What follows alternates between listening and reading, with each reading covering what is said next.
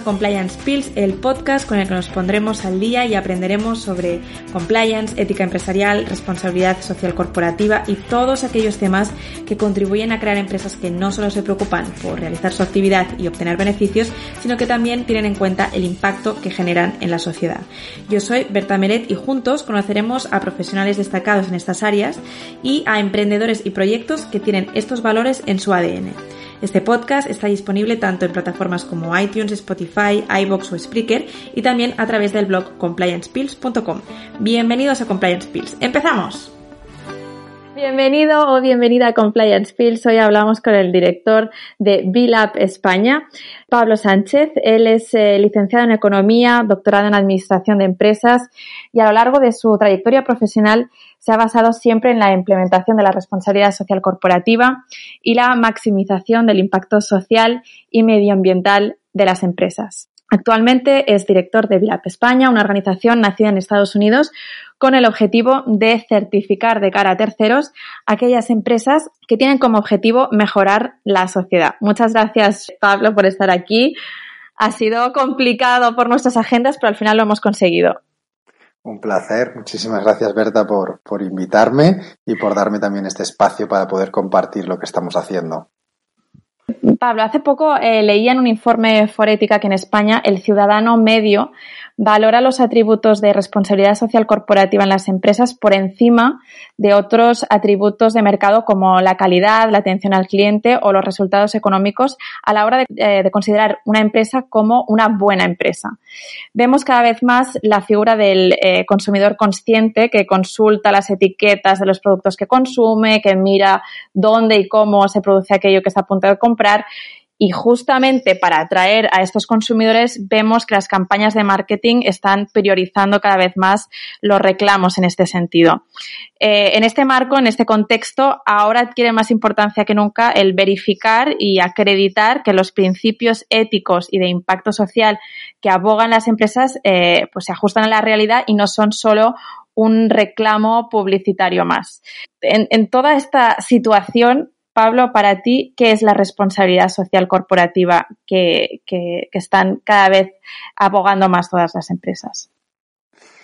Bueno, pues la verdad es que sí que es cierto que, estamos en un momento como muy interesante. Yo personalmente llevo pues ah, quizá 20 años ya dedicado a este sector eh, y con de algún modo pues desde la academia inicialmente investigando, luego desde también la práctica, ah, creando mi propia consultora y luego ahora pues promoviendo y desarrollando lo que es el movimiento Bicorp. Y ciertamente puedo observar que en los últimos ah, dos años, seguramente hay varios factores que han influido en ello, pero hay una, una preocupación, yo diría sincera, una preocupación por parte de las empresas en adoptar estos criterios de responsabilidad, de sostenibilidad en la empresa.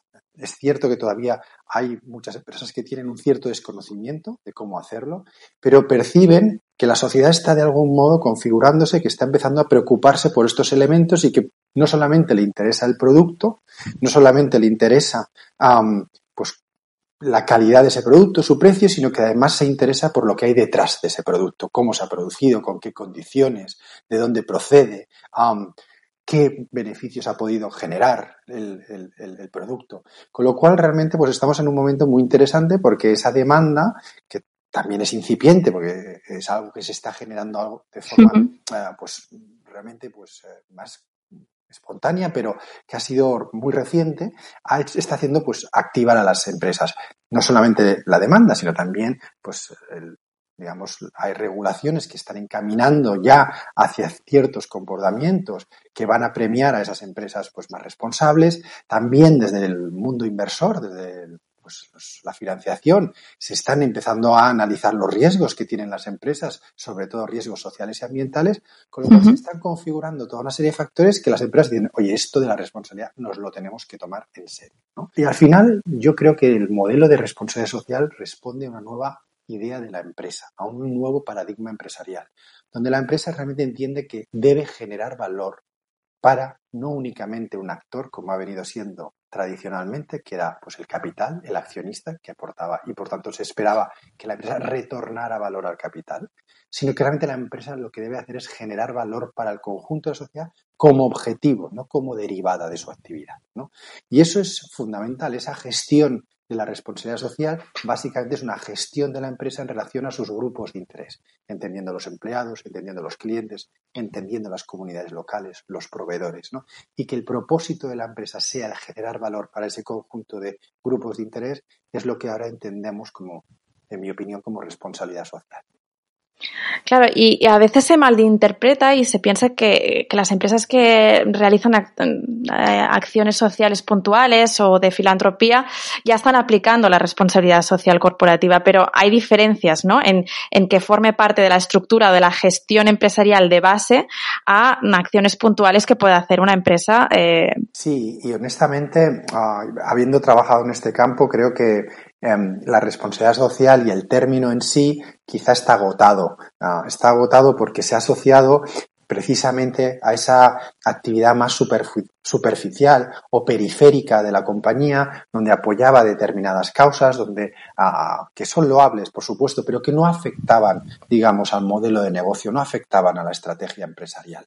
Simplemente eran actividades ah, que contribuían pues, a apoyar determinadas organizaciones o determinadas actividades que sin duda mm, es positivo, pero que no tenían una incidencia en la estrategia empresarial, en cómo se organizaba la empresa, en los incentivos, digamos, de, de los directivos y de los empleados, etcétera, etcétera. Por tanto, hoy día, fíjate que los términos que se están empezando a utilizar más son términos como empresas con propósito, ¿no? empresas eh, con impacto social positivo. Sí, agentes de cambio, sí. Agentes de cambio. Es decir, em, de algún modo entendemos que las empresas ah, que aplican, si lo aplicaran como estábamos explicando previamente, la responsabilidad social de forma integral, transversal y estratégica, sí que estaríamos hablando el mismo lenguaje. Pero como desafortunadamente se ha asociado demasiado la responsabilidad social a este aspecto únicamente de la acción social, algunos ya hablan incluso hasta de negocio responsable, negocio con impacto, ¿no? Es decir, cómo realmente esto se integra en la actividad empresarial. Es decir, que la responsabilidad y la sostenibilidad al final son ejes, digamos, también de competitividad y de eh, negocio. ¿Y eh, cómo nació el movimiento B Corp? Explícanos un poco qué hay detrás de toda esta, de este movimiento. El movimiento B Corp nace en Estados Unidos, ah, nace en 2007 Ah, y nace de la percepción de que la empresa realmente tiene una capacidad tremenda para ser un agente de cambio positivo, para ser un agente de transformación social. Pero tal y como está configurada legalmente, está limitada. ¿no? Um, está limitada porque pues en Estados Unidos las empresas um, se deben básicamente a sus accionistas. Legalmente, la estructura jurídica de una empresa pues, se debe a sus accionistas. Y los fundadores de Bilab básicamente fueron emprendedores previamente que crearon una empresa. Esa empresa creció, eh, de algún modo pues llegó a ser una empresa de, calzado deportivo, de calzado deportivo, y llegó... ¿Ah, sí? Sí, sí, sí, de calzado. Bueno, existe esta empresa, se llama And One, ¿no? Y todavía existe. Ellos la crean, llegó a ser número dos de ventas por detrás de Nike, es decir, una gran empresa dentro del sector. una empresa que aplicaba criterios, criterios de responsabilidad, de compra responsable, de beneficios sociales para los empleados. Pero a medida que entraban inversores en esa empresa para permitir su crecimiento, los inversores básicamente se enfocaban únicamente en el retorno económico y cada vez estos elementos que consideraban superficiales, consideraban que no aportaban valor, los iban eliminando de la gestión de la compañía. Entonces los fundadores llegó un momento que vendieron la compañía y con los nuevos propietarios vieron que pues, esa, esa compañía ya perdió toda esa esencia, esa identidad que tenía, esa misión social también. Y básicamente dijeron, esto no, no puede, no puede seguir así. Debemos crear un tipo de empresa, una identidad nueva de empresa que pueda generar beneficios económicos, pero que también legalmente se le permita administrar la compañía teniendo en cuenta cómo genera valor para otros agentes, para los empleados, para la comunidad, para el medio ambiente, etcétera, Y de ahí crearon el concepto de las benefit corporation, ¿no? De las empresas, ah, digamos, las empresas B o se han, traducido también como sociedades de capital de interés general. ¿no? Es decir, sociedades que buscan realmente también contribuir a un interés colectivo o a un beneficio colectivo. Y ese es el origen, un poco esa, esa un poco si puedes, si lo podríamos decir como una frustración de, de haber creado una empresa que luego esos valores desaparecen y luego básicamente decir, oye, de esta frustración lo que tenemos que hacer es crear un nuevo modelo empresarial, una nueva identidad de empresa que permita a las, a las empresas proteger su misión social blindarla en el tiempo y realmente gestionar la empresa de acuerdo a estos principios de triple impacto, ¿no? generando impacto ambiental positivo, impacto social positivo y impacto económico positivo. Y ese es un poco el, origen que seguramente nadie esperaba en ese momento que eh, evolucionara como evolucionado. Claro, porque...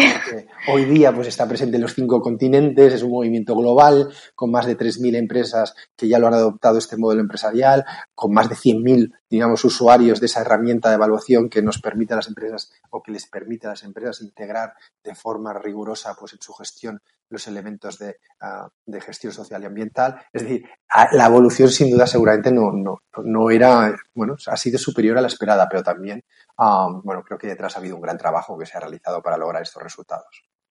¿Y en qué áreas de trabajo principalmente os centráis? Mira, básicamente tres áreas, yo creo. Una, por supuesto, en generar de algún modo esa comunidad empresarial, es decir, en que esta idea que tenemos de transformación de empresa, de que la empresa realmente puede ser un agente de cambio, no sea algo teórico, ¿no? Que no se quede en unas buenas palabras, sino que realmente digamos, oye, no, tenemos 3.000 empresas que ya lo están haciendo con nombres y apellidos, ¿no? Empresas de todo tipo, eh, empresas startups, empresas medianas, familiares, grandes compañías, ¿no? Es decir, realmente crear esa comunidad de empresas comprometidas y líderes que demuestran que es posible generar negocios con un objetivo de em, contribuir de forma positiva a la sociedad. ¿no? Entonces, eso es lo primero. Pues para nosotros hay todo el desarrollo que hay en cuanto a pues, actividades de divulgación, de, ofrecer herramientas para que las empresas puedan empezar ese camino hacia, hacia pues a, ser empresas B Corp. Esa es una de nuestras principales actividades. La segunda es también, nosotros siempre consideramos que lo que estamos haciendo desde B Corp es crear una comunidad de empresas, es decir, una, realmente un movimiento empresarial de personas que creen que la fuerza de los negocios puede contribuir a generar una mejor sociedad. Entonces, eso de crear una comunidad suena muy bien, pero quiere decir que realmente pues hacemos eventos, hacemos encuentros, eh, hacemos espacios para que compartan experiencias, para que creen negocios entre ellas, para que generen relaciones de colaboración, proyectos conjuntos, etcétera. Es decir, todo un conjunto de actividades para que realmente eh, ser parte de esta comunidad sea algo colectivo, que se sientan realmente parte de algo, ¿no? que no se sientan aislados o mira, yo soy el loco que piensa que la empresa puede hacer esto. No, hay muchos más como tú que también lo están haciendo. ¿no? Y en tercer lugar, un elemento también de acelerar esa economía de impacto o acelerar este movimiento haciendo incidencia pública. Y haciendo incidencia pública, pues de sensibilización al ciudadano, de sensibilización a las instituciones públicas, ¿no? todo un conjunto de actividades con las cuales también pretendemos tener más relevancia y que de estas instituciones pues, se pueda regular en favor de empresas que se han comprometido con, estos principios o que el ciudadano pues, pueda conocer esta, esta, esta, este modelo para también premiarlo con su actuación. ¿no? Claro, ¿y cómo funciona el proceso de certificación? Es decir, ya nos has dicho que cualquier empresa eh, se puede certificar, sea familiar, sea una gran corporación, pero ¿cómo, qué, pasos tienen que seguir las empresas que se quieran certificar eh, ante terceros? Mira, nosotros lo que hemos, el primer paso es lo que ya nosotros llamamos una autoevaluación, ¿de acuerdo? Hemos desarrollado una herramienta que se llama la herramienta de evaluación de impacto B. Es una herramienta que cubre um, la evaluación de la empresa en todas sus áreas de gestión, de buen gobierno, de trabajadores, de comunidad, de medio ambiente y de clientes, ¿no? Entonces, cubre todo un conjunto de prácticas e indicadores que permite a la empresa hacerse como una radiografía. Entonces, lo que hemos hecho es que esa herramienta sea gratuita, confidencial y accesible. De tal manera que cualquier empresa la puede utilizar para hacerse ese proceso de autoevaluación. Y, le puede servir también para hacer esa reflexión interna de cosas que está haciendo bien, de cosas que puede mejorar y tener una pauta también de, trabajo posterior. independientemente de que luego se certifique o no, ¿no? Independientemente de que se certifique. El objetivo en este caso es divulgar, eh, sensibilizar sobre ese modelo de gestión y ofrecer la herramienta para que una empresa pueda decir, oye, pues mira, me interesa empezar a explorarlo. Pues tengo esa herramienta para mí, además me registro no tengo ningún compromiso, simplemente voy a poderla utilizar para mí, me va a dar todas las funcionalidades que me daría como si fuera una Bicor, pero la utilizo como herramienta interna, puramente de, reflexión interna o de diagnóstico interna. Pues ese es el primer paso, de algún modo, que nosotros hemos puesto sobre, sobre en el mercado, es decir, una herramienta libre, gratuita y accesible. Las empresas que realmente quieren certificarse, una vez han hecho ese paso, esa, esa herramienta tiene un sistema de puntuación, es decir, determina tu desempeño en función de una puntuación que va de 0 a 200 puntos. Con indicadores, ¿no? Supongo. Claro, o sea, hay todo un conjunto de, prácticas, de, indicadores, de algún modo que, en función de lo que uno contesta, pues le va sumando más o menos puntos, ¿de acuerdo? entonces, a partir de que esa empresa tiene esos más de 80 puntos, puede solicitar, si quiere, la verificación para que realmente veamos que esa información que ha proporcionado es correcta. Entonces, a partir de ahí entran en juego pues, todo nuestro equipo de analistas que hacen la verificación de la compañía y si, digamos, la información es correcta, se hace todo un proceso de verificación a través de documentación, de investigación y si la, pues, todo lo que la empresa había contestado es correcto y sigue teniendo esa puntuación por encima de 80, pues ya tiene la certificación. Hay otro elemento que para nosotros es muy importante que es un requerimiento que nosotros llamamos el requerimiento legal, ¿no? Este requerimiento de cumplir, digamos, con, los estándares es el requerimiento de gestión, ¿de acuerdo? Que es que la empresa realmente tiene un elevado nivel de gestión y de desempeño social y ambiental, pero tenemos un segundo requerimiento que llamamos el requerimiento legal, El requerimiento legal quiere decir que como lo que estamos creando no es una certificación, sino una identidad de empresa, un modelo empresarial, a las empresas les requerimos que cambien en sus estatutos el objeto social y la responsabilidad de los administradores. Y que incluyan en esos dos artículos que el objeto social, aparte de la actividad que haga la compañía, es generar un impacto social y ambiental positivo y que la responsabilidad de los administradores no solamente es la de atender los intereses de los accionistas, sino del conjunto de grupos de interés. De tal modo que estamos blindando por estatuto societario cómo es el mecanismo de gobierno de la compañía. ¿no? Y eso tiene implicaciones, por supuesto, en, posteriormente en la gestión de la compañía. Así que esos son los requerimientos que, exigimos, que requerimos. Y luego hay un tercero de transparencia, ¿no? que es básicamente que esa evaluación que se ha realizado, la puntuación de la misma, está disponible en, nuestra página web en el perfil de la compañía. ¿no? Con lo cual, cualquier ciudadano puede consultar pues, el resultado de esa evaluación y la puntuación que ha obtenido la empresa en las diferentes áreas de evaluación. ¿Y esta certificación se tiene que ir renovando periódicamente? ¿Es para siempre? ¿Cómo, se mantiene? Se obtiene, bueno, la primera vez que se hace este proceso se obtiene y luego cada tres años hay un proceso de recertificación. Es decir, la empresa tiene que volver a realizar esta evaluación. el, estándar no es el mismo porque nosotros cada tres años actualizamos el estándar y lógicamente claro, los estándares se actualizan de acuerdo también a las sensibilidades sociales, es decir, la sociedad está cambiando y, por ejemplo, quizá hace 10 años el tema de privacidad de datos no era un tema tan relevante, pero hoy lo es. Entonces, esos elementos se van incluyendo en la evaluación a medida que también, o el tema de las emisiones de CO2, por ejemplo, donde el peso que tienen hoy día pues es mucho mayor del que podían tener quizá 15 años atrás. ¿no? Entonces, son elementos que nosotros ah, ponderamos o incorporamos o actualizamos cada tres años en la herramienta de tal, modo, que cuando la empresa tiene que hacer este proceso de recertificación, se encontrará entre bueno, pues cosas que ya había hecho, pero quizá también elementos nuevos de evaluación.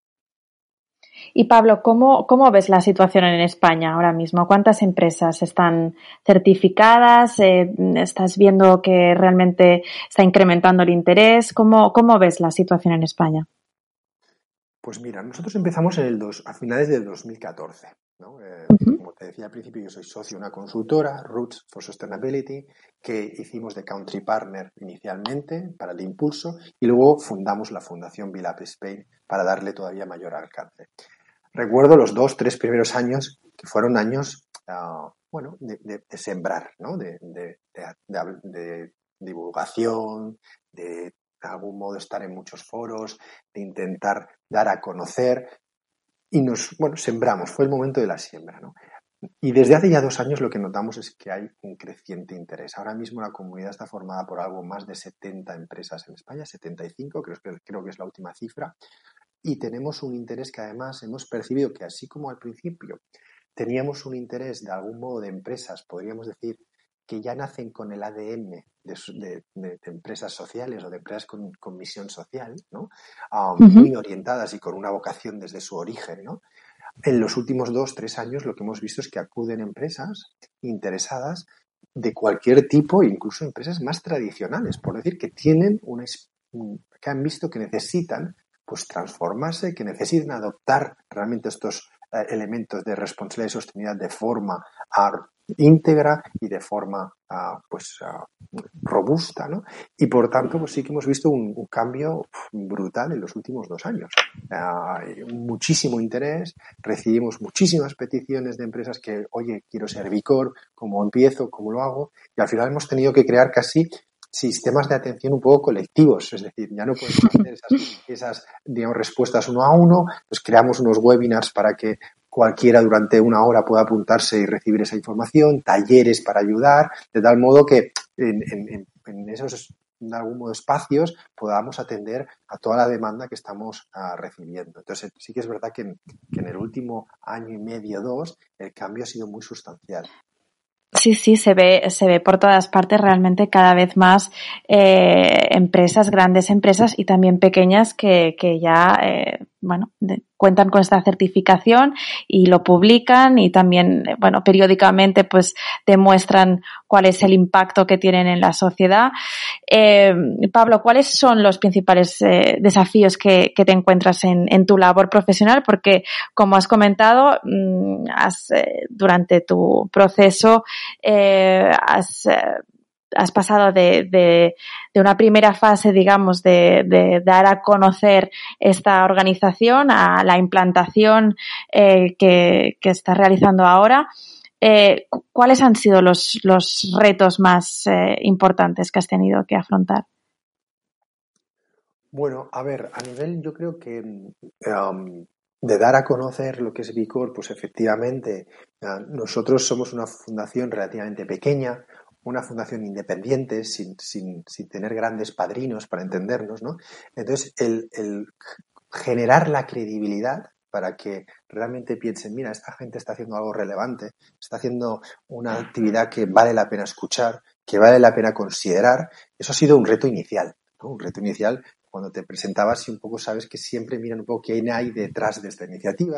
claro, pues no veían una gran institución, no veían un, grandes nombres, ¿no? Ah, veían personas muy entusiasmadas, con mucha pasión, mm, que realmente estamos aquí para cambiar las cosas, para cambiar el mundo, pero quizá esa, bueno, esa, esa falta de apoyo institucional de algún modo, pues nos ha podido suponer una cierta dificultad.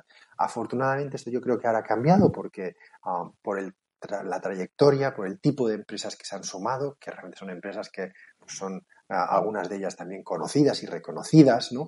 Por lo tanto, eso nos está ayudando y, nos, está facilitando mucho también el trabajo, pues esa propia red de empresas que te contactan, te enlazan y te dan ese apoyo, por supuesto, ¿no? Pero esa parte inicial, pues, pues fue compleja, ¿no? Y luego, por otro lado, yo diría que también es ah, el cambio cultural en la empresa. Es decir, todavía hay mucha empresa que, ve esto como un elemento ah, de algún modo muy instrumental. ¿no? Algo como o bien por compliance, bien por riesgos, bien porque me lo está solicitando un proveedor o distribuidor, pero todavía no, no ha habido quizá el cambio cultural de entender que detrás de la sostenibilidad hay una gran oportunidad también empresarial de innovación y que dar respuesta a estos desafíos que hoy día tenemos como sociedad a nivel ambiental, a, a nivel social, ¿no? Pueden generar auténticos modelos de negocio de éxito.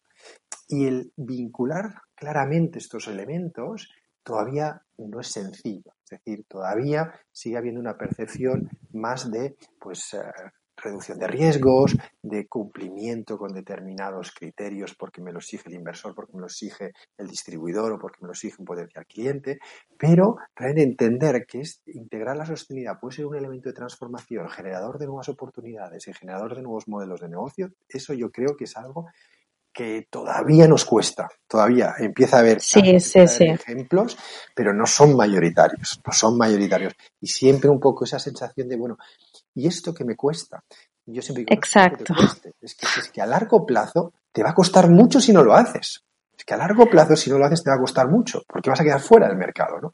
Entonces, bueno, ese es un elemento cultural que todavía, pues, hay que ser honestos, todavía tenemos que hacer más divulgación. Sí, hay, un largo camino, pero, pero bueno, pasa lo mismo también con, con el área de compliance, ¿no? Que muchas veces es muy difícil decir cuánto se están ahorrando porque no es cuantificable, pero de alguna forma estás eh, apostando por porque la empresa pues, eh, pues pueda seguir eh, exitosamente también en el futuro. Y esto, claro, a nivel de cifras cuesta mucho de poderlo de poderlo cuantificar, pero en cambio, pues eh, también se está demostrando con el ejemplo que las empresas que apostan eh, apuestan por el impacto social, pues al final también son las que eh, tienen clientes más vinculados y acaban eh, también pues siendo más duraderas, ¿no? Sí, sí, además yo creo que es que además hay, hay, mucha ya evidencia científica, académica, sobre la correlación positiva entre una buena gestión de la sostenibilidad y el resultado financiero. Y nosotros ahora estamos, claro, todavía en ese lenguaje, estamos utilizando incluso en esta entrevista este lenguaje de que ah, la sostenibilidad te lleva a un resultado financiero, cuando quizá lo que tenemos que entender es que la empresa, su propósito es realmente el de contribuir a generar un bien y generando ese bien tener como un, digamos, una sostenibilidad financiera, ¿no? Ah, pero eso todavía totalmente eso todavía cuesta, es decir, es algo que es algo que bueno estamos trabajando en ello, estamos divulgando esta idea, haciendo pedagogía, pero es un elemento cultural que, que yo creo que seguramente vendrá también, porque ya empiezo a observar que es un discurso que en otros lugares, en otros países se empieza a dar con, con mayor frecuencia y por tanto estoy seguro que, que va a llegar aquí también. Totalmente y además es uno de los objetivos principales de este podcast. Así que Pablo, muchísimas gracias por participar, por hacerme un hueco, hacernos un hueco en tu agenda y, por habernos acercado un poco más a, la certificación B Corp y a la organización B-Lab eh, en todo el mundo. Muchísimas gracias. Pues nada, ha sido un placer, Berta, y muchos éxitos con el podcast, con Compliance Bills, y espero que podamos eh, seguir en breve debatiendo sobre estos asuntos.